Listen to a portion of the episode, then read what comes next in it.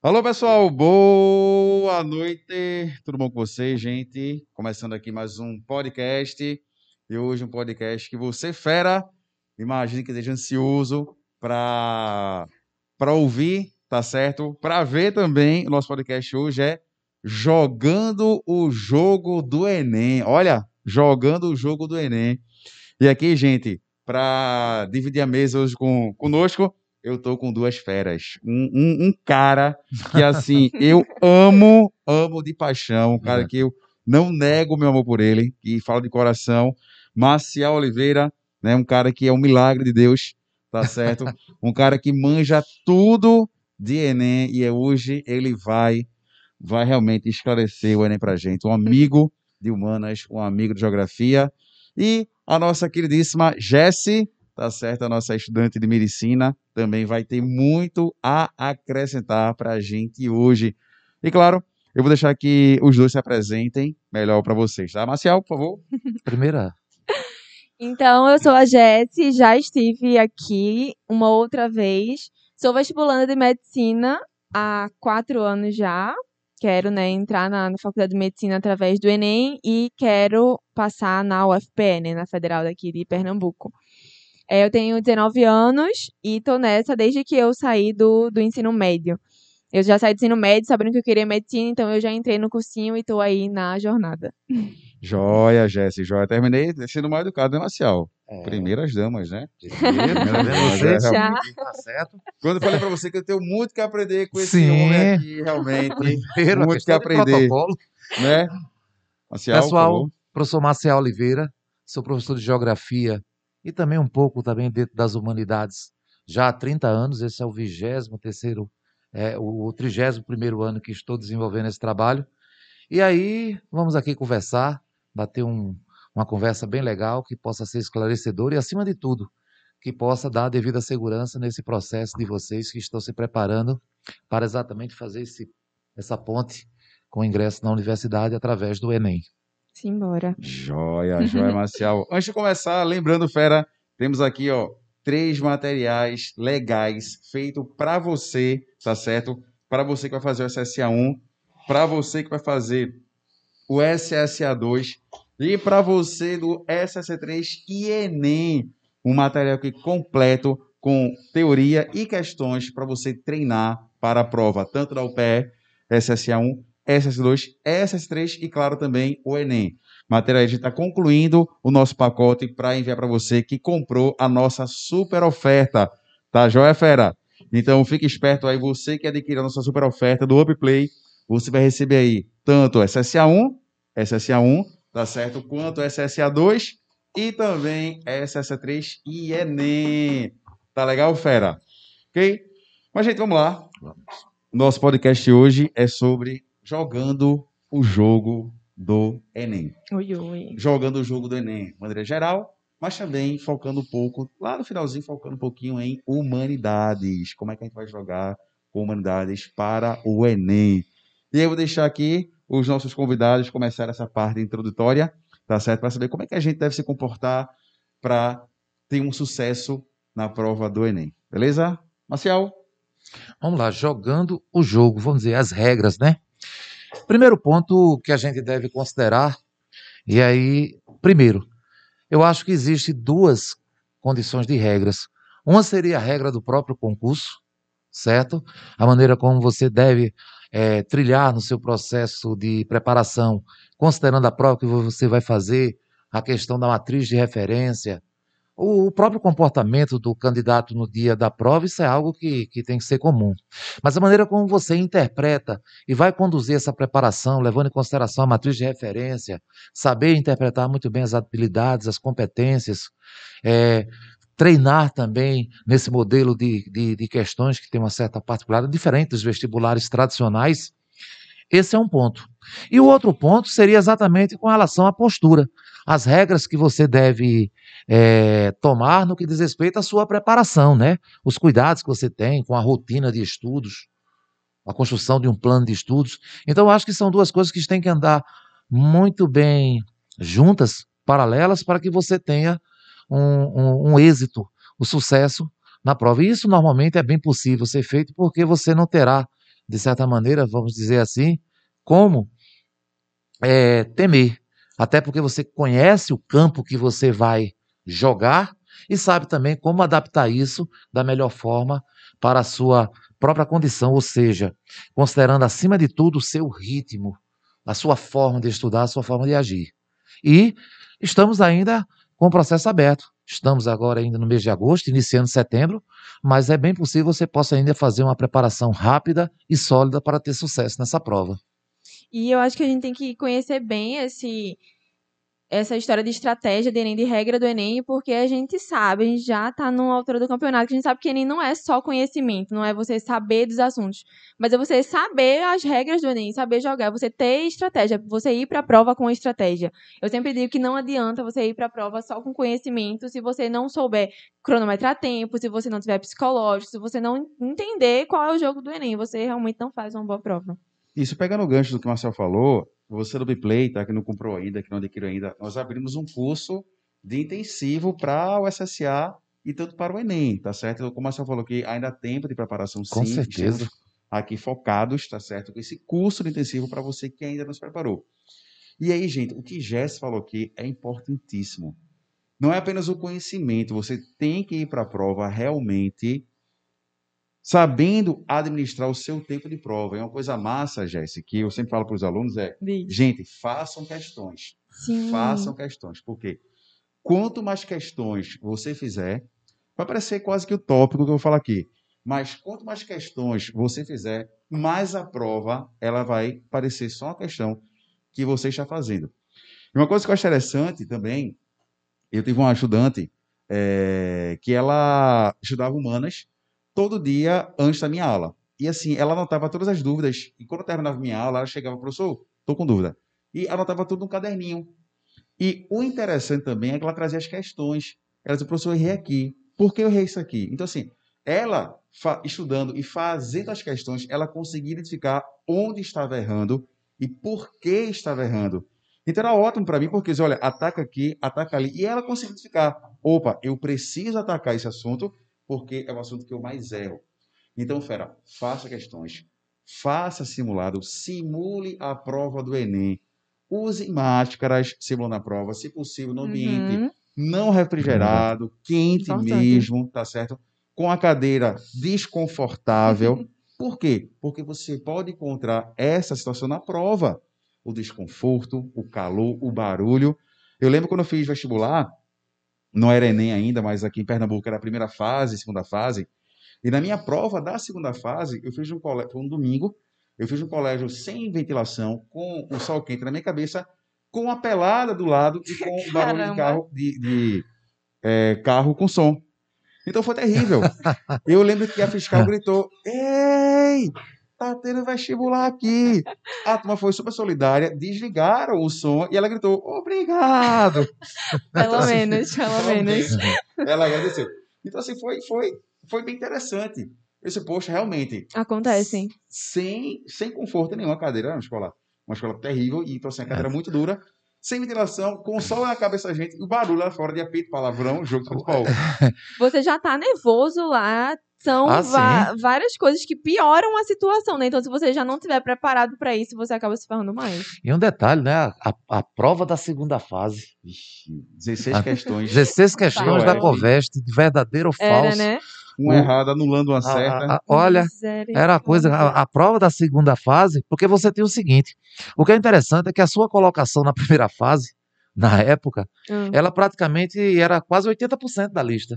O que você teria naqueles 20% finais era aqueles que não foram felizes naquele segundo dia e alguém conseguiu se posicionar e era o que trocava. Uhum. Mas acontece que você, para chegar dentro daquela quantidade de candidatos, a estar, por exemplo, em 80 vagas, que era a, a disponibilidade, Era. dava um certo trabalho. Era e a segunda, pau. e você ia fazer aquela prova com uma pressão muito grande. E outra coisa, a condição física do ambiente influenciava muito. É, a maneira como se colocava, não, não querendo dizer, mas às vezes até o critério de escolha de algumas escolas públicas para a execução do, do, do exame não era das melhores. Acho que, que todo mundo acho que passou um pouco por isso naquelas provas. Até porque também Nesse caso, eu também, quando fiz meu vestibular, mas foi o primeiro vestibular foi em 86. Eu fiz a primeira prova da Eu Coveste. tinha quatro anos de idade. Olha para aí, tá vendo você? Quatro anos de idade. 86. E o que é interessante na minha vida, só pegar, é que eu fiz parte da minha formação pela Lei de Diretrizes e Bases de 71. Então, a minha formação, que é hoje chamado ensino médio, era o antigo segundo grau, no qual você teria a vertente de fazer o científico para tentar um vestibular nas Sim. poucas vagas que existiam nas universidades públicas. E nessa época você tinha o vestibular ainda unificado. Eu fiz o primeiro dessa separação, que era a prova unificada e envolvia era a federal, federal e federal rural, a prova que era chamada FESP, que é a UPE, Hum. e a prova da Unicap. Depois é que separou esses vestibulares. Uhum. E, e, no caso, eu concluí fazendo o técnico em administração. Eu sou técnico em administração de empresa, na minha formação, de, de- do que é hoje ensino médio.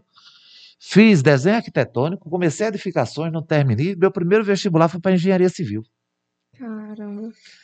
E aí eu acho que eu já aguentava mais tanta prancheta, tanto desenho, tanta régua, tanto daquela coisa que eu digo, não, eu vou fazer aquilo que eu gosto. Embora enfrentei a família, fiz geografia e não me arrependo, não. Agora eu sei porque seu quadro é tão bonito, viu? Os desenhos, não, não, o quadro marcial, quando eu entro Tá uma escola, eu digo, bicho, dá pena de apagar esse quadro. Porque E pior que na época é você não perfeita. tinha, tudo você tinha que fazer desenhando. Desenhando, Era uma, é verdade. uma prancheta, uma régua T, Hoje em dia, a encaixada com os tecnologia. esquadros. Hum, Na minha letra, médico ganha, que é horrível. Mas- Hoje em dia tem muita tecnologia, né? Você nem precisa tanta É, coisa, não é você mais hoje os manual programas tal. cria as perspectivas. É, mas Antes você não tinha isso, não. Eu não aguentava mais aquilo. E hoje a gente ainda reclama. É. Ah, mas, é. mas voltando para o Vamos voltar. Sim. Voltando para o. Veja. E a preparação? E o tempo dedicado para o estudo? E o tempo dedicado para a família? O tempo dedicado para o lazer? Como é que o Fera tem que se comportar nessa, man- se comportar nessa situação? Porque É, faz parte. pau, é muito complicado porque, como a gente tá numa fase assim, a maioria adolescente é muito jovem, a gente tem muita dificuldade em, em administrar o tempo, em saber o que é tempo para estudar, o que é tempo para a família. E como existe muita pressão na nossa cabeça, a gente acaba colocando em prioridade os estudos, que deve ser prioridade, mas acaba esquecendo em 100% de cuidar realmente dessa questão da saúde mental, da, da família, de ter um tempo para você. E isso foi uma coisa até que me prejudicou assim muito no ano passado, eu senti muito na pele. Eu decidi me dedicar em 100% aos, aos estudos e eu não tive tempo assim pra sair, pra, pra nada, pra cuidar da minha saúde mental. E acabou que na hora da prova eu tava assim extremamente carregada psicologicamente e eu não fiz uma boa prova. Então, além, muito além de apenas estudos, a gente precisa saber administrar o nosso tempo para que a gente possa também viver, né, nessa fase. Eu digo sempre Com as pessoas do, do meu Instagram e tudo mais, que a nossa fase do vestibular é um momento da nossa vida que a gente está se dedicando ali, que a gente está colocando algo como prioridade, mas aquilo não define a nossa vida. Aquilo é uma fase, a gente também está vivendo naquele momento. Perfeito. Então a gente não pode. Não pode... Tem uma pergunta. Manda bala. Tem uma pergunta aqui pra Jessie, que é qual é a matéria que você tem mais dificuldade em estudar para o Enem? Digo agora. É física. Sem dúvidas, é, é física. Eu acho que não- a maioria do- dos estudantes é, é física, porque tem muito cálculo e tudo mais. Eu acho que o que me prejudicou também foi a maneira como física foi me apresentada no ensino médio. Foi já em cinemática e tudo mais, muita conta. E como não me deram base, eu acabei não sabendo lidar com a física desde, desde o início, sabe? Eu gosto muito de humanas, adoro fazer a prova de, de, de humanas, mas quando realmente chega na parte de física, de estudar, não é prazer- tão prazeroso pra mim, Sei. sabe? É uma coisa mais macenta, que eu tenho que realmente dedicar tempo para que eu possa realmente aprender o assunto. É, eu, respondendo o que Plínio falou, eu acho que você tem que ter, e vale, você tem um plano de estudo. Sim. E sim, até sim. mesmo nesse plano de estudo, você estabelecer uma condição que eu sempre digo, uma rotina. Uma rotina. E um ponto que é importante é que essa rotina ela não pode eh, sobrecarregar você a ponto de tirar você também um pouco da sua vida. Uhum. Porque você precisa vivenciar, ter uma vida que possa, de certa maneira, fazer que quando você volte para o eixo do, do estudo, você possa estar bem. Porque, Sim. queira ou não, existe uma questão de você estar bem equilibrado mentalmente para poder desenvolver. A prova em si ela é uma maratona. É. Você tem o quê? Um caderno de 90 questões, onde você está exercitando, e por isso que a gente pede, como o Plínio fez e está aqui, fazer exercícios, porque você vai criando um comportamento em que você vai ser, acima de tudo, criando o hábito de discutir com a questão. É discutir com a questão. Você precisa mudar o estatuto do erro. O que é que o erro representa? Por que eu cheguei a esse erro? Sim. Nesse momento, você não precisa se preocupar no universo de acertos, mas o que aquilo pode lhe proporcionar de mudanças no que diz respeito à sua aprendizagem. Então, no momento que você cria essa rotina, que você estabelece o cronômetro, uma situação ambiente que vai mais ou menos se, se assemelhar com aquilo que você vai encontrar no dia, a máscara, o calor, o tipo de assento, determinados ruídos, isso ajuda você a ganhar ritmo. É o que a gente diz, um atleta. O atleta ele treina, treina, treina e ele começa exatamente a vencer ritmos. Você aos poucos vai saber melhor dialogar com a questão, saber se pode deixar aquela questão para depois, ou às vezes até você vai ganhar tempo respondendo rapidamente questões. Esse é o jogo que você administra e à medida que você faz esse treinamento muito bem, você vai para a prova com muito mais segurança. Eu vejo muitas pessoas querendo treinar simulado e sem cronometrar o tempo. Sendo que na hora da prova, tu vai ter um tempo cronometrado que tu precisa terminar aquela prova. Exato. Então, se em casa tu treinar com um tempo displicente, sem cronometrar aquilo e passar do tempo e sempre isso acontecer, na hora da prova tu não vai ter controle desse tempo e vai acabar se perdendo. Eu conheço uma pessoa que ela conseguiu fazer a prova toda e não deu tempo de preencher o gabarito. Ou seja, ela perdeu a prova inteira por não ter preenchido o gabarito se ela tivesse treinado isso antes, eu acredito que isso poderia ter facilitado a vida dela. Então, se você vai simular a prova do Enem, você literalmente precisa simular. Colocar gabarito, colocar a redação quando for fazer, tempo para rascunho, tempo para gabarito, tempo para tudo, para quando você chegar na hora da prova, você esteja ciente de tudo que você precisa fazer para você conseguir ter, a, fazer uma boa prova aí com o tempo que você tem na hora da prova, sabe? Até a manipulação do caderno, Sim. colocar alguns sinais nas questões que você vai proterar a resposta. Tudo, tudo. Isso é método. Método, total. É método. E, e o método você pode criar aquele que melhor se ajusta com o seu comportamento. Sim. Então, conversar dentro de casa, dizer que o seu ambiente de estudo naquela hora é, tem que estar, de certa forma, também contribuindo para evitar as distrações. Com certeza. Isso vai ajudar muito você. E aí você vai procurar o quê? Buscar os meios, os instrumentos que, de alguma forma, conduzem você a ter a segurança em buscar essa aprendizagem. Eu fiz essa simulação, eu respondi essas questões. O que é que eu encontrei aqui? Eu já tenho exatamente ali as fontes onde eu vou buscar a devida correção, seja nas videoaulas, seja exatamente. é, você começa exatamente a se aparelhar e cercar de uma série de materiais, pode ser livros, pode ser inclusive é, material digital, mas que você de rapidamente você confronte a situação, o problema, e automaticamente você vai buscar a solução. E aí também, gente, é importante também que o aluno ele aprenda a respeitar o seu ritmo. Porque quando ele aprende a respeitar o seu ritmo, ele tira melhor proveito do seu ritmo, levando em consideração aquilo que ele vai enfrentar. E aí tem outras coisas que são, de certa maneira, de caráter, como, por exemplo, eu sempre recomendo, para o Enem é sempre importante o aluno se manter atualizado. No seu processo de preparação, assista todos os dias um telejornal, se você não tem um tempo para ler uma revista semanal, por exemplo. Isso ajuda você a ter um acompanhamento de diversas áreas do conhecimento e pode também ajudá-lo, tenho certeza, na hora de produzir um texto, uma redação. É, Marcel, eu sempre falo para a garotada o seguinte: independente do, do jornal que você assista, independente da revista que você leia ou da imprensa escrita que você leia, o jornal ele vai trazer sempre a mesma notícia. Então não importa, ah, jornal de emissora tal não vejo, só vejo tal. Não importa. A notícia que vai estar em um, vai estar em outro. A notícia que está numa revista, está em outra revista. E assim, hoje está muito fácil o acesso também à informação, porque temos hoje blogs de notícia, Instagram também, com, de jornais trazendo notícias. Assim, veja sempre um jornal, ou escute sempre o jornal, sei lá, no trajeto de casa para a escola. Bota lá no, no, no canal de jornal, para que você esteja antenado, esteja antenado com o que está acontecendo. Espera, a nossa estratégia aqui hoje é o seguinte: é você caminhar até a prova e pós-prova, ou seja, o que você tem que fazer durante o ano, pelo menos agora, nesse segundo semestre, o que você tem que fazer nas semanas que antecedem a prova, na semana que antecede a prova na prova e principalmente também o pós-prova. O que não fazer após a prova. Tá? Eu sei que a gente tem alguns corações ansiosos, né, Marcial? É, Ansiosos que eu tenho que ver o gabarito. Não. E também para as famílias, não pergunte ao seu fera como foi a prova, tá certo? Deixa eu fazer uma pergunta para vocês que eu queria uma indicação de professores sobre isso. A Lohane perguntou assim. é, ela perguntou para mim, né? Mas eu queria saber o que é que vocês indicam fazer. O que eu costumaria fazer nos últimos dias, nos últimos 30 dias antes de prova? O que é que vocês, professores, indicam que o aluno faça 30 dias antes da prova do Enem? Estudar, revisar, Uhum. descansar? Posso falar, Marcelo? pode, deve. Veja, é, o que eu. Luquinhas, tu tem uma pergunta a me fazer? Ah, beleza. Eu tenho a. Quem- Qual o nome do rapaz? Cauê Dantas. Opa, Plínio.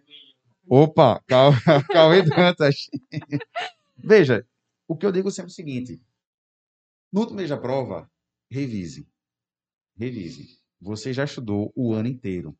Você já se dedicou o ano inteiro. Revise. Revise o que você sabe, mas também revise aquilo que você tem um pouco mais de dificuldade. Revise o assunto. Não invente de, meu Deus, eu tenho que estudar agora. Não, você já estudou o ano inteiro. Você já se dedicou o ano inteiro. Você já domina boa parte do assunto, ou realmente todo o assunto. Revise o que você estudou o ano inteiro. Revise. Confie no seu estudo. Confie no que você Sim. estudou. Confie no seu taco. Porque tem Mas- muita gente que chega nessa época do ano e diz que sente que não É, aprendeu nada e gente, tudo isso, mais. É, né? evite a comparação, olhar para os Sim, colegas demais, que estão demais. Vejam bem, o momento da prova, ele é único.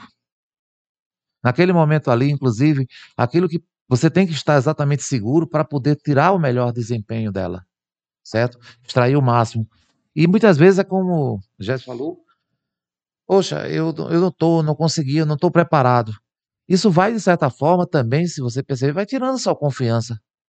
E aí também, eu concordo com Plínio plenamente, revise, faça os simulados, responda as questões, converse, dialogue com essas questões. Uhum. Procure, acima de tudo, também fazer o exercício da administração do tempo.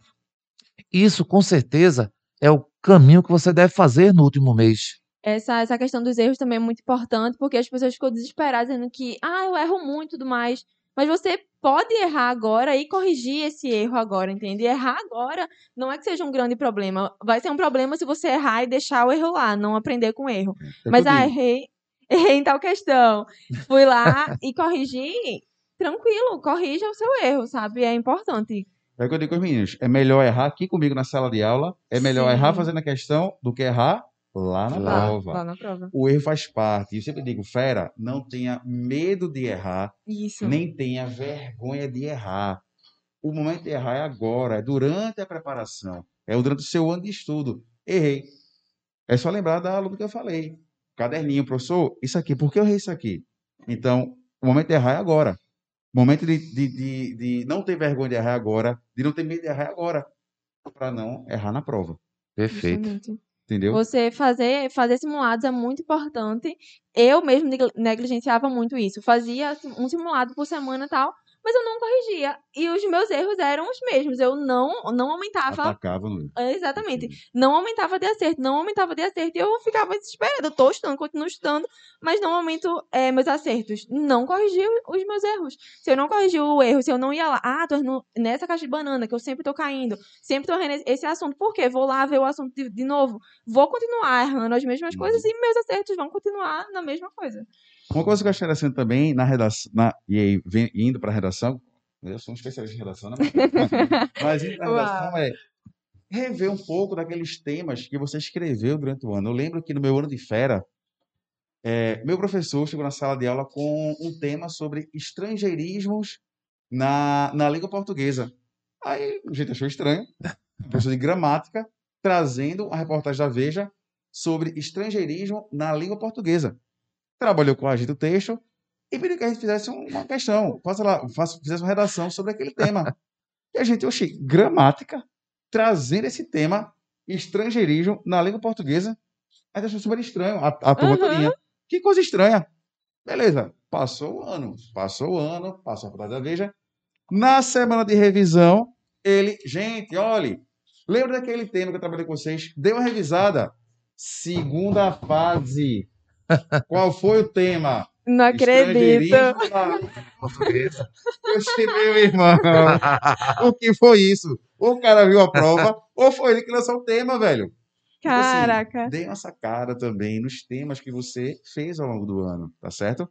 Pode ajudar muito você. lá Deixa eu prova. perguntar a Lucas se tem, se tem perguntas aí. Eu acho que tem, não é, Lucas? Perguntinhas. O quê? Como é que foi seu desempenho? Se ele melhorou ou se ele piorou depois do Instagram? Ah, ótimo. Vamos à primeira, né? Primeira pergunta foi se meu desempenho melhorou ou piorou com o Instagram.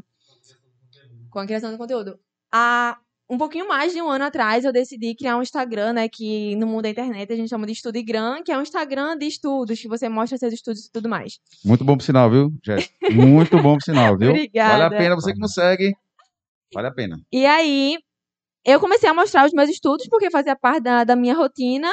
E é extremamente satisfatório você fazer isso, porque, primeiro que eu, quando eu digo que vou estudar, ó, postei aqui uma foto da minha ficha de geografia, eu tenho que ir lá e resolver a minha ficha de geografia. Fora que outras pessoas também lhe dizem, né, pô, você me motiva tanto, você tá é, me incentivando a estudar tudo mais, e isso me faz querer continuar a fazer o que eu tô fazendo, sabe? Não é que eu esteja lá pra postar uma foto de um livro, é porque eu mostro literalmente o que eu faço. E acho que é por isso que é tão real, sabe? Eu acho que é por isso que acaba sendo natural e não forçado, não me prejudica, porque é uma coisa que eu gosto e como tá na minha rotina, os meus são os meus estudos, não é algo tão um esforço tão grande, não acaba me, me atrapalhando tanto. Hoje em dia acaba sendo um pouquinho mais puxado, porque hoje é um trabalho, né? Então eu acabo dando essa dividida. No início eu tive que tentar com bastante organização, mas hoje em dia eu tenho, tenho minha, horinha de pro- minha horinha de prosa e conteúdo, de estudar, consigo administrar tudo certinho, sem nenhum massa, pânico gente. nenhum. Uma coisa que me chama atenção. Oi, Luquinhas? Manda bala. Tanto o Fred quanto a Estela. É mais fácil estudar questões ou assuntos e dá para conseguir uma boa nota estudando por questões querem entender se Ao longo do ano, não é isso? Você vai estudar por mais questões ou mais pelos assuntos. Eles estão te ouvindo daí, Lucas? Porque qualquer coisa tu repete pra. Não, Faz, faz o microfone, Luquinhas, a É, pergunta. Rapidinho, o Luquinhas fez a pergunta aqui, gente, mas ele- vai É. fazer aquele microfone, tá? Pessoal, qual é a câmera que tá, Jackson? Pessoal, então, é, o Fred Anthony perguntou assim: dá para conseguir uma boa nota estudando por questões durante um ano? Uhum. É, Fred, como foi dito aqui no início, da, tanto pro Marcial quanto pro Jesse, tudo é estratégia.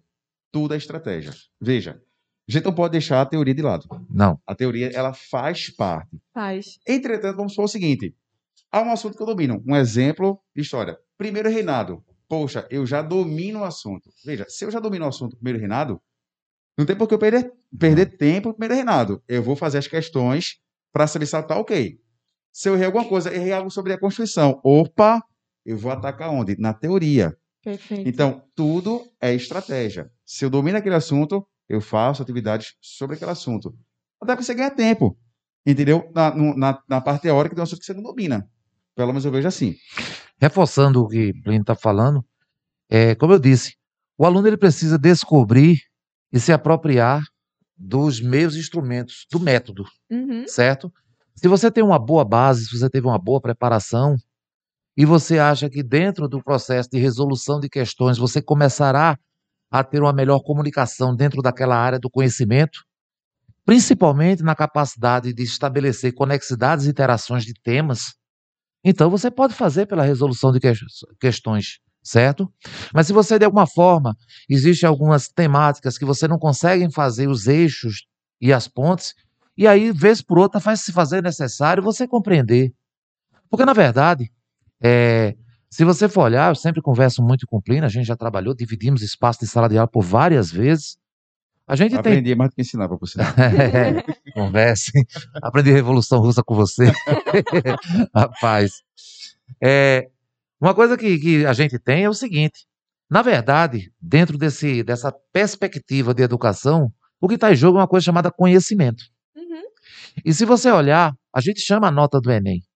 Mas a nota do Enem, ela revela o quê? Uma consistência, Ok. certo? Até, de certa forma, apoiada naquela estatística, teoria de resposta ao item, Sim, tudo. Mas o que tem é exatamente o conhecimento. Então, o que é que a gente tem? Há uma diferença dos vestibulares tradicionais que envolve programas.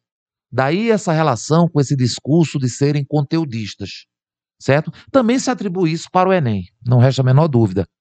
Mas você olha uma questão, às vezes, do Enem e você percebe que ali você precisa ter um conhecimento sociológico, filosófico, Precisa. você precisa de se, se apoiar no pensamento de uma época, estabelecer uma relação temporal de época. Isso, no caso, quem dá a você exatamente, quando você faz esse exercício com as questões, você pegar exatamente um, um caderno e vai exatamente consumir e responder dentro desse exercício, você começa a dialogar dentro das áreas do conhecimento. No caso das ciências humanas, isso é fundamental. Uhum. Até pegando um ponto que eu posso dizer mais tarde, o Enem me mudou também como professor. Depois de 20 anos de sala de aula.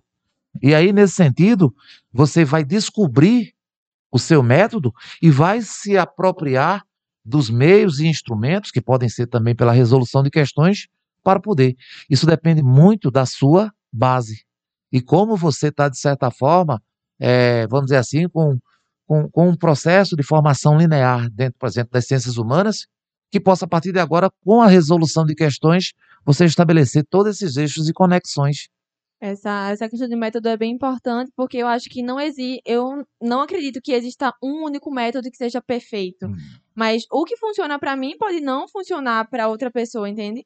Antigamente eu tinha outros métodos de estudo, mas hoje, pela base que eu tenho, pelo que eu acho que eu devo mudar, né? Porque se eu não passei até agora, eu acredito que eu esteja errando em alguma coisa. Então, esse ano eu mudei o meu método de estudo e hoje eu estudo por questões. E me surgem muitas perguntas no Instagram por eu sempre dizer que o meu método de estudo é por questões e as pessoas deveriam estudar por questões também e tudo mais. E é exatamente isso que eu falo. Eu digo, analise a sua base, porque eu acho que tem coisas que não dá pra você resolver sem, sem base. Tem questões que eu me vi há três anos atrás que eu olhava e não sabia, não tinha como resolver sem conhecimento daquele assunto, entende? Mas eu acho que se você se analisar, saber se você tem base, se você consegue fazer, eu acho que dá pra você ver se você consegue fazer pelas questões ou não. Jéssica, Marcial, é, uma estratégia que a garotada tem usado muito é mapa mental e tópicos de assunto. O que, é que vocês acham? É válido? Não é válido? Eu sei que cada um tem estratégia, Aham. mas é válido o estudante ele fazer o seu mapa mental ou pegar um mapa mental já feito por Hum, alguém? Pode ir, eu vou. Pode vai. falar. É, eu nunca fui de fazer mapa mental, assim. Eu sou muito detalhista, então pra mim eu queria querer uma coisa bonitinha. Então eu prefiro não não fazer. Nem não pra fazer, nem pegar feito, Jéssica? Pega feito. Prefiro feito, pega feito. feito. Pra fazer, eu acho que é perda de tempo. Mas eu acho que, ah, dia de revisar. Pega um mapa mental que esteja completo na internet, eu acho que, que é válido sim. Hoje em dia eu reviso muito por flashcards. Não sei se vocês já ouviram falar. Mas é uns cartõezinhos onde você meio que resume o assunto, ou então faz por perguntas e respostas. E aí eu gosto muito de, de revisar por lá, é bem, é bem legal. Eu acho que pronto, assim, fica mais prático do que você perder um tempinho pra fazer, principalmente nessa questão do mapa mental. É, Para o aluno construir um mapa mental, ele tem que previamente já dominar o assunto. Dominar o assunto. Sim, também. Teoria. Ele tem que dominar a teoria. Então, nesse sentido, acho até que o mapa mental ele é um importante instrumento para ele, pós o processo de estudo, ele concretizar aquilo. Porque não E- adianta também você fazer um mapa mental copiando de outro lugar, né? E Você o próprio vai- nome, o mapa é uma mentalização geral Exato. daquela temática. Exato. É uma mentalização, Uhum. no qual aquilo só funciona bem se você tiver o conhecimento Na prévio daquelas ligações que existem É ali. verdade. Concordo. Então, às vezes, hoje você coloca aquilo como ponto de partida. Tem alunos que, inclusive, fazem bons mapas mentais. Isso, isso. Eu tenho Uhum. Mas eles são, de certa forma, bons. Mas às vezes ele para ali e diz: Mas por que chego até esse ponto? Não é eficiente, né? Não é eficiente, ele não é consistente. Isso, é. Então, acho que é o seguinte: existe uma questão que envolve, sobretudo, a base. E isso precisa ser muito trabalhado eh, de momentos anteriores. Você vai, por exemplo, eh, simplesmente pegar um mapa muitas vezes que é pronto, mas ali você tem coisas que você para e você tem que investigar. acho que é mais um instrumento. É. Um instrumento. Mas ele não pode ser um instrumento O instrumento. definitivo. A- a- a Tipo, única. o mé- meu método é por mapa mental. Não me diga isso, não. Pelo amor É. de Deus. É, Luquinhas, tem mais pergunta, Luquinhas? Tem sim. É. Diz aí. Carolina Tereza fez uma pergunta aqui muito interessante. Foi o seguinte: qual é a dica que vocês dão para uma pessoa que está saindo do terceiro ano agora, estudou a vida toda em escola pública e fez no terceiro ano, né, concluiu o ensino médio no meio da pandemia? Ou seja, teve ali algumas perdas de conteúdo e, enfim, de algum tempo de estudo. Uhum. E qual é o melhor caminho para se recuperar isso e aproveitar os recursos atuais para estar estudando? É, Pode ir. posso falar? Pode falar. Carolina? É, Carolina. Carolina Tereza. Eu, eu vou chamar de Carol, tá? Mas, Carol, veja, o, o que eu digo é: conheça a prova. Conheça quem você vai enfrentar. É, Marcel falou aqui, é uma maratona. Mas imagina um, um ringue, um octógono. Você vai lutar lá com um outro atleta. Ora, eu preciso conhecer aquele outro atleta que eu vou lutar. Por exemplo, eu, eu luto, né? Eu faço tatame praticamente toda noite da semana. E eu conheço meus colegas, os outros atletas. Então, se onde atacar, onde não atacar. Então, conheça a prova para saber onde você deve atacar. E aí, pegar as provas dos últimos 10, 11 anos, 10 anos, na verdade, 10 anos, para saber o que, é que ele tem priorizado, o que, é que ele aborda mais. É, eu costumo falar para meus alunos é, confie no profissional que está lhe ensinando para o vestibular. Porque ele conhece a prova, ele sabe o que cai na prova e o que não cai na prova. É seu guia, né? Justamente, justamente, Jess. Então, assim, quando eu entro na sala de aula, eu digo ao aluno, foque nisso aqui, porque eu sei que aquele assunto cai, e eu também sei o que não cai na prova. Então, conheça o que você vai enfrentar, conheça a prova. Veja, é, Carol, estudo é isso. Você precisa gastar tempo para aprender aquilo que você vai lidar, para aprender aquilo que você vai enfrentar. Então, baixar as provas, analisar as provas, também faz parte do estudo. Conhecer como ele pede, conhecer a- a- as expressões que ele pede na prova, os termos técnicos, também faz parte do estudo. Então, conheça o que você vai enfrentar. É, Carolina, né? Eu chamei, é, eu chamei de Carol. Carol, É. pronto. Carol, veja só. É, sabemos que você, pela dificuldade do ano de pandemia, é, as dificuldades, inclusive, de dar uma, uma continuidade intensa aos estudos, isso não quer dizer que está tirando você dessa capacidade de concorrência, certo? Primeiro, eu, eu vou te dar uma, uma dica que seria importante. Primeiro, você se autoavaliar. Nessa fase, a maior, a principal avaliação é aquela que vem de você. Essa você não vai. Não, não, não fique preocupada pela dimensão quantitativa, porque nesse simulado que você pega e executa, você ali não tem um compromisso com a nota, com o resultado. Mas se você pegar, por exemplo, uma prova de 2017, que não seja a prova amarela do primeiro exame, mas seja o PPL, e aí você se senta, faz aquela prova. Certamente você não terá a correção pela teoria de resposta ao item. Mas você verá ali naquela prova, ela vai revelar para você alguns pontos que você, de repente, poderá usar aquele exercício de responder e confrontar, responder e confrontar. A gente está exatamente iniciando o mês de setembro. O que quer dizer que você, fazendo esse exercício pelo menos por duas vezes por semana, isso poderá dar uma segurança a você para executar essa prova. E digo mais a você, dentro da, da, daquelas questões, da- você tem o seguinte: existem questões que elas são consideradas, qualificadas como fáceis. Uhum, Essas são as questões que você não pode errar, uhum. porque elas são os alicerces que vão permitir você ampliar a nota de acordo com os acessos que você vai ter nas, na questão das questões que apresentam uma habilidade e uma proficiência um pouco mais alta. Então, nesse sentido, a gente pode imaginar, ah, mas o tempo é curto. Não, não é assim. Estabeleça esse método, faça isso. Pegue uma prova aí mais recente, uma prova que você não teve um grande acesso às questões, faça. Observe as questões, você vai ter acesso ao gabarito, ele é quantitativo. Mas não crie um compromisso com a nota, veja o que ele vai lhe proporcionar das dificuldades que você vai tendo, fazendo isso duas vezes por semana ou até três vezes por semana, você vai imediatamente buscando nas diversas fontes na internet por que eu errei isso. E aí você vai começando a construir e a fechar os elos de uma corrente que é chamada conhecimento. Eu acho que o que confronta o tempo é a estratégia. Se você tem técnica e estratégia, isso compensa o fato de você achar o tempo muito curto, entende? Eu acho que compensa. É método, por exemplo, Plínio brinca comigo e com relação à questão do Enem. Hum. Rapaz, você tem a matriz do Enem memorizada? as 30 habilidades? Por exemplo, as 30 habilidades é um pouco mais complicado, certo? Mas mais ou menos eu sei posicionar. Aí, só por uma questão, é a questão de método, de estratégia. Como é que você memoriza as seis competências de humanas? Através de frases. Para cada competência que- daquela ali é que eu uso justamente para nortear a preparação do aluno. Boa. Aí eu posso dizer aqui rápido. A competência 1, ela trabalha com cultura e identidade. Já memorizei. Já a competência 2 é geopolítica. Já a competência 3, Estado e Direito. Competência 4, tecnologia e revolução comportamental. E aí, nesse caso, ela é bem abrangente, porque envolve, inclusive, a própria sociologia. Uhum. A competência 5, cidadania e Estado. E a competência 6 é a parte da geografia física, Mas. relação homem-meio, que é diferente dos vestibulares tradicionais. É. Inclusive, muito diferente da própria preparação que existe para o SSA no primeiro ano. Então, quer dizer, o que é que eu fiz? Eu disse, puxa vida, como é que eu vou fazer isso? Não, eu vou criar uma estratégia.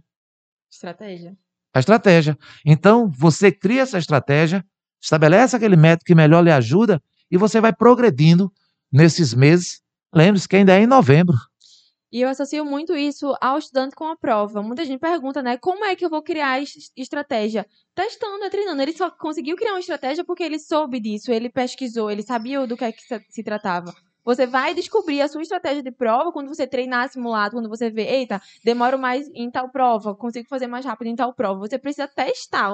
A estratégia não vai su- surgir na sua cabeça, alguém vai lhe falar, porque não serve para todo mundo a mesma Isso. estratégia. Então, se você treinar, for lá saber, você consegue construir a sua estratégia. Isso. Como o Jess falou logo, logo há, há pouco tempo, o que serve para um, o que serve para ela, pode não servir para o, o, o outro Sim. colega dela, o concorrente dela, enfim.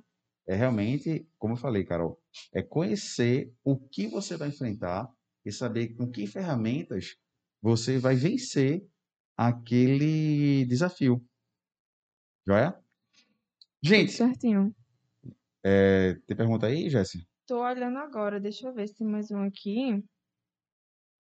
Fred perguntou assim: Jesse, dá para estudar para dois vestibulares em um mesmo ano ou acha que eu deveria ter uma prioridade?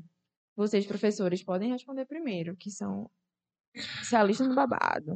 Olha, dentro da, da nossa condição de ser preparação, a gente se depara exatamente com um grupo de alunos em que praticamente a gente se especializou também no método de é, é, direcionar uma programação e temas que, na verdade, você não pode abandonar. Agora, a gente sempre orienta da maneira como são abordados, Uhum. porque há uma diferença. Isso, É, curioso, é, né? É aquela coisa, quando a gente fala de um determinado tema, a gente diz, olha, o Enem não chega a essa forma.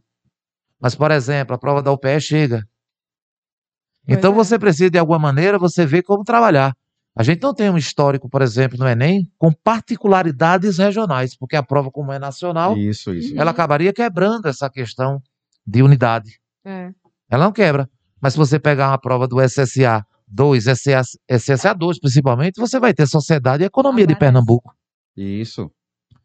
Então você vai orientando alguns alunos e vai dando para eles é, é, os caminhos que ele pode fazer esse, esse complemento. Eu acho que não dá pra você estudar de uma forma uniforme, né? Tipo, do Isso, mesmo Jess. jeito pra todos. Mas se Exato. você souber as particularidades de cada um, acredito que dá pra você se organizar. É, exemplo, Fred, é, veja, da mesma forma que eu estava falando aqui para Carol, que o Fera, ele tem que saber o que vai enfrentar, a gente, nós professores, a gente também sabe com o que está trabalhando. Sim. Então eu sei o que cai no Enem, eu sei o que cai no SSA.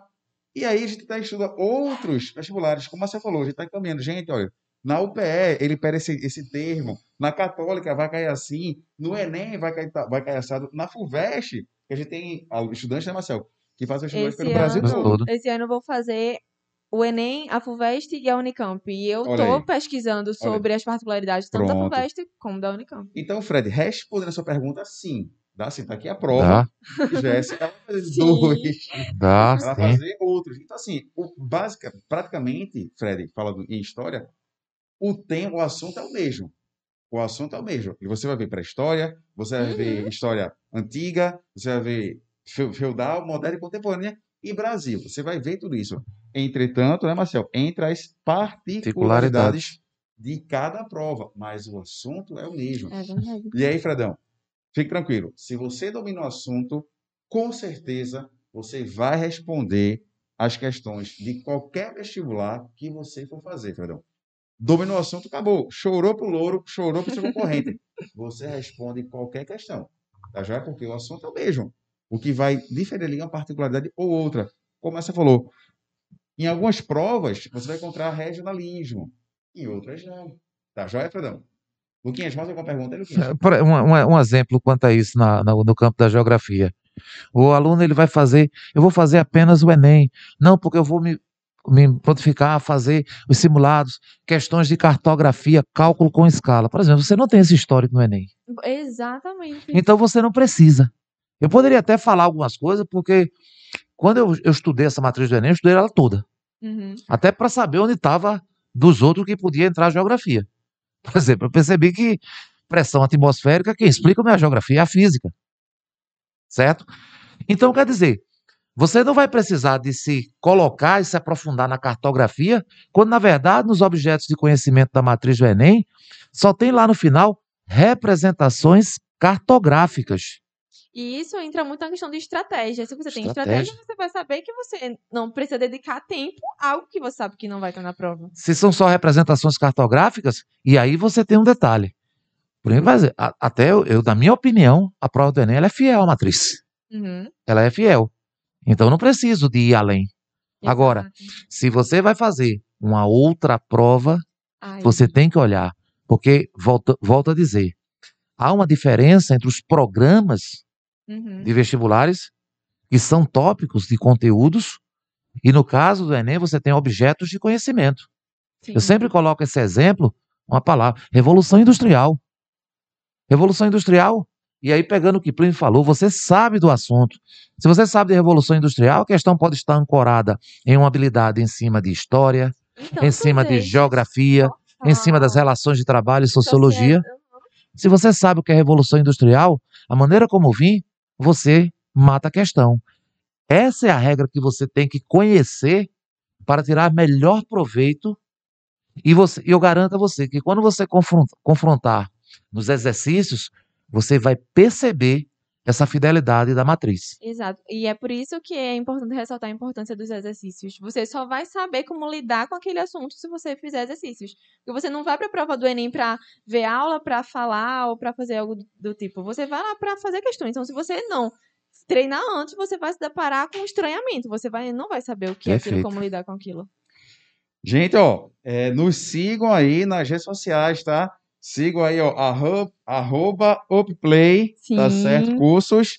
E também siga a nossa querida Jessie Ellen. Jessie, seu Instagram, por favor, que a turma tá perguntando aqui, viu? Jesse.ellen, sigam lá. Tem várias diqui- diquinhas de estudo, viu? Jesse.ellen Isso, Jesse.ellen. no Instagram, não é isso? E Instagram. Luquinhas, nosso Instagram aqui no do Love Play, Luquinhas. arroba Upplay Cursos. Nós postamos diariamente cortes de aulas e conteúdos para estar ajudando vocês nos estudos. E o pessoal tem mais perguntas aí. E referente a vocês dois, muitos elogios no chat também. Uh, Obrigado. Ah. Obrigado, obrigado. Então, gente, fique esperto aí, tá? Segue Jessie, tá certo? Várias dicas lá, tá certo? Um excelente Vamos estudo de embora. tá certo? Semana passada eu presenciei uma, uma coisa impressionante. E as alunas felizes da vida porque conseguiram falar com Nossa, Jessie. foi incrível.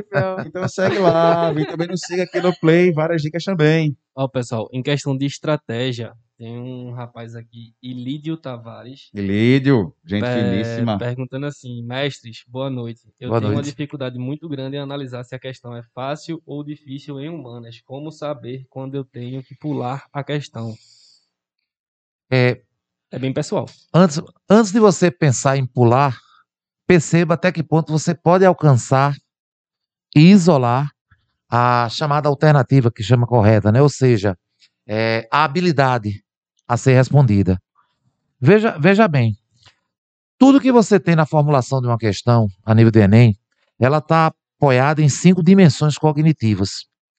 É, as questões, Ilídio, que são consideradas fáceis, você vai perceber no comando de resposta se ela tem uma dimensão normalmente conceitual, uma dimensão conceitual, em cima de dominar aquela linguagem, ou até mesmo quando ela coloca a situação, se você compreende aquilo que está sendo tratado. Essas normalmente são as questões mais fáceis, certo? No que diz respeito ao aumento da dificuldade, você pode se deparar com questões em que, quando você olha o comando, você vai perceber que ela busca uma capacidade de confrontar informações. Por exemplo, quando eu falei aqui a questão é, da pressão atmosférica, que explica o mecanismo e a dinâmica dos ventos. Então, através desse, desse fenômeno físico, você explica a dinâmica dos ventos e, consequentemente, as relações espaciais que existem no espaço geográfico. É a física que explica isso. Um exemplo, a análise da composição mineral é a química nas rochas. Então, quando você começa a ter questões que precisa você confrontar mais de um componente curricular, ela normalmente ela está presa na, no meio da matriz, na questão do meio cognitivo, numa situação problema. As questões que são mais, mais complexas e que normalmente na régua exigem maior são aquelas que estão apoiadas na construção argumentativa, certo?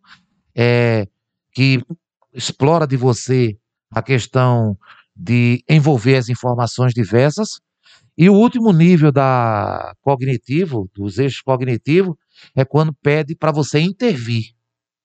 Essas questões chamam muita atenção, que às vezes você olha, você vê várias alternativas corretas. Sim, sim. Todas as alternativas corretas, mas só tem uma que aponta para a habilidade. Meio que todas fazem sentido, mas de acordo com o comando, só tem uma. é Exatamente. correta. E quando ela fala de uma intervenção, ela está colocando o máximo. Uhum. Ou seja, você é capaz de intervir sobre um determinado assunto, que é o que a gente chama de elaborar propostas naqueles cinco eixos cognitivos da matriz. E é o que pega muita, muita gente, a maioria das pessoas. Exato. Então, nesse sentido, na hora como você vê, a maneira como você dialoga com a questão, você percebe a qualidade dela e a possibilidade de como ela vai se comportar na régua da tal teoria de resposta ao item, se seria abaixo de 500 ou acima de 500. Ok, Lídio? Ei, Lídia, Perfeito. olha, Lídia é um é um fera dedicado, viu? Nosso aluno E lá, é? do- nosso querido aqui vizinho, nosso colégio vizinho, posso É. fazer propaganda, né? Mas é um aluno muito focado, muito É um focado. prazer. Jesse, Ai, mais alguma pergunta aí, Jesse? Você conseguiu Não, identificar não. nada? Gente, para vocês agora, e os dias que antecedem a prova? Eita. A segunda antes do domingo, a terça antes. Desculpa, desculpa, Jackson. Levei uma bronca aqui de Jackson, nosso, nosso querido aqui editor. Ele chega Levou apontou assim, ó. Pensei que era um PC, não. Desculpa, desculpe. Gente, ó. E os dias que antecedem a prova? A segunda, a terça, a quarta, a quinta, o sábado, a sexta. E aí, É o gente? pipoco. Falando de fazer? mim, assim, da, da minha experiência própria, uma semana antes do Enem eu paro. Eu realmente paro. Eu preciso desse momento pra descansar minha mente, pra os meus neurônios que estavam fervendo pararem de ferver. No sábado, é, a questão do nervosismo pega muito, porque você sabe que o próximo dia vai ser um dia muito decisivo, assim, entre aspas.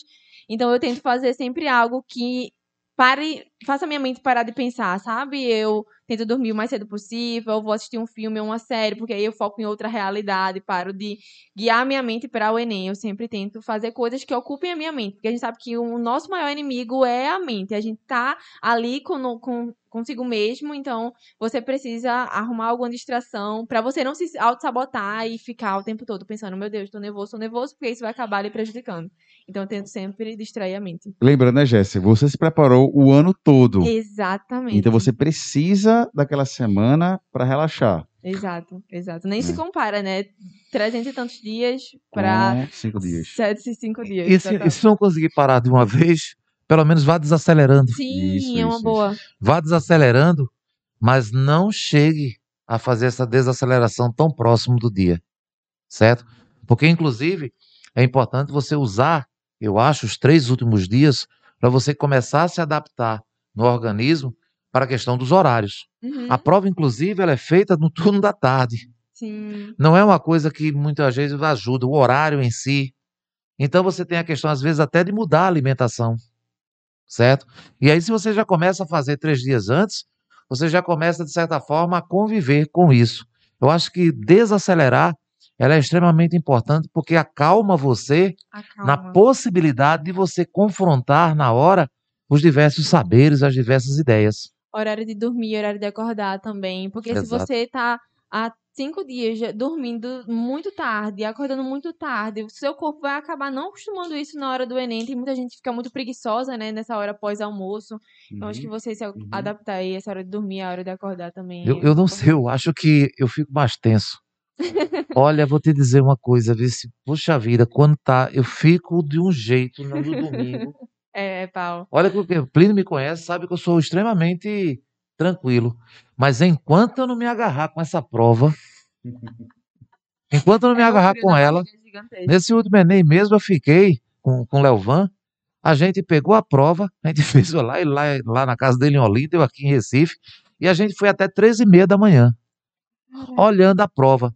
E foi passando o tempo, passando o tempo, e a gente fez. Mas olha, enquanto eu não encontrasse essa prova, eu acho que para você ver como. como e eu, eu não estou concorrendo diretamente. Imagina. Mas para mim, ela representa, sobretudo, o reflexo de um trabalho Total. e dos total. caminhos que a gente poderá percorrer até mudar na nossa Não. trajetória. Uhum. Então é um, é um exame que é importante, mas o que ela falou é importante. Se você não conseguir desacelerar, é, é, parar de vez naquela última semana, eu acho que é importante você começar um processo de desaceleração, mas não deixar tão próximo do dia. É Porque você já começa a criar, na minha opinião, um- um- uma adaptação até mesmo orgânica para poder fazer a prova bem, porque Isso, o- isso. os horários não são dos melhores. Total. Eu, Total. É um, é um murro, né? Você. Imagina, você tá estudando até no sábado, pra no outro dia você se deparar com o dia decisivo de você ter Isso. estudado tanto. Nem, Isso. nem faz sentido você tá tão acelerado e no, pra no outro dia você já Isso. fazer a prova que decide o É. que você tava A sua estudando, sabe? carreira, né? A sua carreira. Jesse, é muito- quando eu fiz vestibular, no meu ano de fera, é, eu olhei pro lado, tinha uma menina estudando crase. Não. Ela sentada na sala, eu, caramba! Não E não caiu crase na prova. Não caiu crase na prova. Caraca. E ela, eu fiquei assim, meu Deus, ela tá, ela tá o oposto do que é pra fazer. Tava lá, revisando crase, eu mas acho. tu não ficasse sorrindo dela, não foi? Não, não. Tô forma debochada maquiavélico assim, olhando pro lado. não. É porque eu tô nervoso ali. Perdeu tempo. Terei que confessar que no meu primeiro ano de cursinho, eu lembro até hoje, foi a primeira vez que eu ia fazer o Enem decisivamente. Estava eu no sábado à noite vendo como fazer conclusão de redação. Juro pra vocês. Sei. Vendo citação. E eu sei que tem muita gente que faz isso. Que um dia antes do Enem tá lá procurando no Google citação coringa pra colocar na redação do Enem. O que. Gente, não faz isso, pelo amor de Deus. O teu cérebro precisa respirar, precisa descansar. E aí, e o dia da prova? E o dia da prova, pra mim, é, é o pipoco. Porque, assim, como é tanto tempo, toda a minha família já é mobilizada pra isso, né? Assim, é o, o momento. Tipo, chegou o dia de.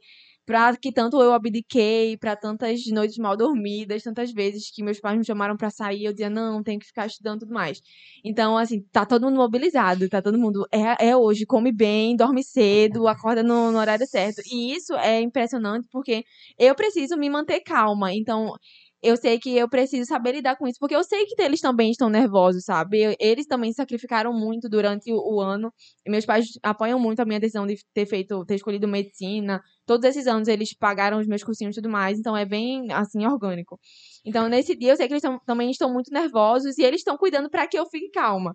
Aí eu tento sempre me manter calma, não nervosa, e eles me levam pra para o local de prova, tal, a gente fica conversando, sempre encontro algum amigo, alguma amiga lá na, na hora da prova, mas sempre mantendo a minha mente tranquila e me lembrando de que o que era possível de eu fazer, eu fiz. Eu dei o meu melhor ali, é aplicar o meu conhecimento e o que eu sei, sabe? É o que eu fico sempre lembrando a minha, a minha mente o tempo todo.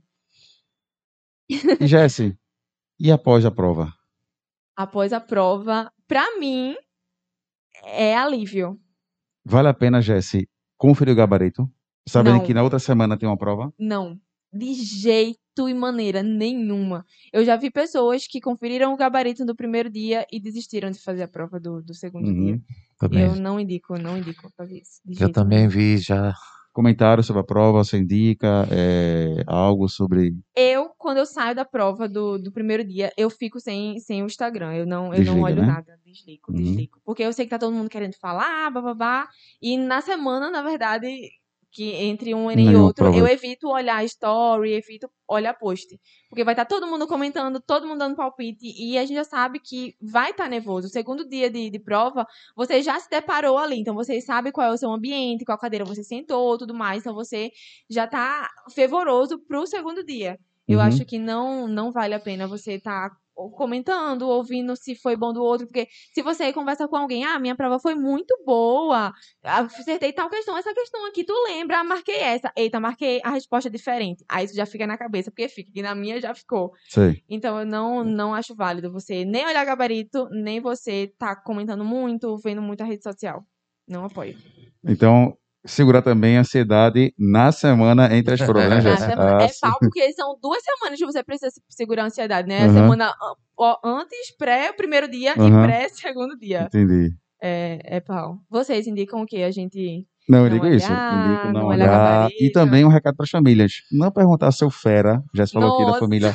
O apoio da exato. família é meio que lindo, Jéssica. Parabéns para sua família, viu? Ai, O apoio bom, da família, obrigada. parabéns. E assim, papai e mamãe, não pergunta seu fera como foi a prova. Por favor. Não diga Isso. seu fera que vestibular é igual carnaval, tem todo ano. Não, não, isso não é um estímulo. Nossa, péssimo. Não, o que ele vai precisar depois da prova é descansar, relaxar. Chame, vá, sei lá, vá, vá fazer relaxar o seu fera, sabe? Vá relaxar o seu fera. Hum. Então, nada de perguntar como foi a prova, se ficou. Não, não. Ele, ele viveu o momento dele. É ele ali sozinho naquela prova. Então, relaxe seu fera. Pelo menos é o conselho que eu dou. Concordo Total, plenamente. concordo muito. É extremamente Plenamente. chato você chegar em casa e o pai e a mãe, e aí, como foi a prova? Foi ruim, foi boa? Uhum. Próximo ano tem outra. Ah, Não, não, não, horrível, não. horrível, horrível. Os Não, meus pais, eles já são treinados a eu chegar e ninguém fala Ai, Todo mundo pianinho. Minha mãe ainda pergunta: quer, quer falar como foi a prova? Aí eu sou bocuda, eu não tenho. Eu preciso falar pra alguém como eu me senti na prova. Aí eu sempre converso com eles como ótima foi, estratégia, sua mãe. como foi a prova. É o quê? Ótima estratégia dela. Não é? Deixar você falar. Falar. Exato. Aí também, quando já teve ano de ela perguntar: e aí, como foi a prova? Mãe, agora não, depois eu conto. Aí, Joia, não, tudo joia. bem. Eles já são treinados, eles já sabem. Não é pra perguntar se foi boa ou não. Tá vendo? Jessielen, Márcia Oliveira, mais, chega, estamos chegando ao fim do nosso podcast. Ah. Mais alguma coisa a acrescentar? Não. Mais algum, algum Tranquilidade, esquematizar, rotina, e aí tocar em frente nesses meses que faltam para fazer exatamente o. e alcançar o êxito. É isso. Eu diria que para nessa reta final, que tem muita gente ansiosa agora, nervosa, perguntando se dá tempo.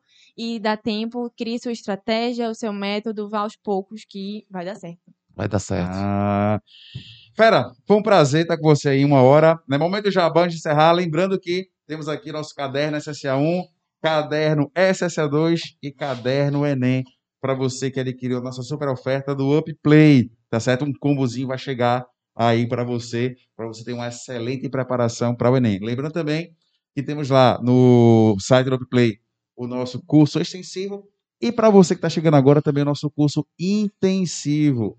Olha, queria agradecer de coração aqui, meu amigo Marcial Oliveira. Meu parceiro, meu irmão. Já meu falei irmão. aqui, não canso de dizer onde vou. É um cara que eu amo muito, é um cara que eu aprendo mais do que ensino quando tenho a- o privilégio de dividir história com ele, né? Segunda-feira a gente estar junto, né? É, Segunda-feira estamos choramos juntos aí, Vamos fazer explicando dividir Guerra Fria na Guerra América Fria. Latina. Uau. Bom, a nossa tudo a ver, né? História contemporânea Pois e é. geopolítica. Pois é, pois é, é verdade, né? ver. Verdade, Não verdade. só. Guerra Fria e. E você Guerra- sabe, seu irmão que a vida me deu, né? Obrigado, amigo. isso. Obrigado, Oh, amigo. Dia meu 8, Deus. 8 de setembro, aniversário dessa fera, viu? Quarta-feira que vem, aniversário dessa fera. E Jesselen, querida, muito obrigado por você estar aqui com a Eu gente. que agradeço, eu que agradeço. É sempre um prazer estar aqui, conhecer você. Hoje eu conheci ele, né? Marcel. Você eu conheci já há um tempinho e é um prazer de verdade. Prazer foi Bom, meu. muito obrigado, gente. E você, fera, que nos acompanhou, um excelente descanso, repouso e amanhã mais um dia de estudo, ok, fera? Muito obrigado. Obrigado aqui a Lucas Graff. Obrigado ao nosso querido diretor aqui. Nosso. Jack Bauer, o cara que manja tudo da informática, tudo de comunicação. Gente, um abraço, boa noite, fiquem na paz. Tchau, tchau. Tchau, Boa tchau, noite, boa tchau. noite.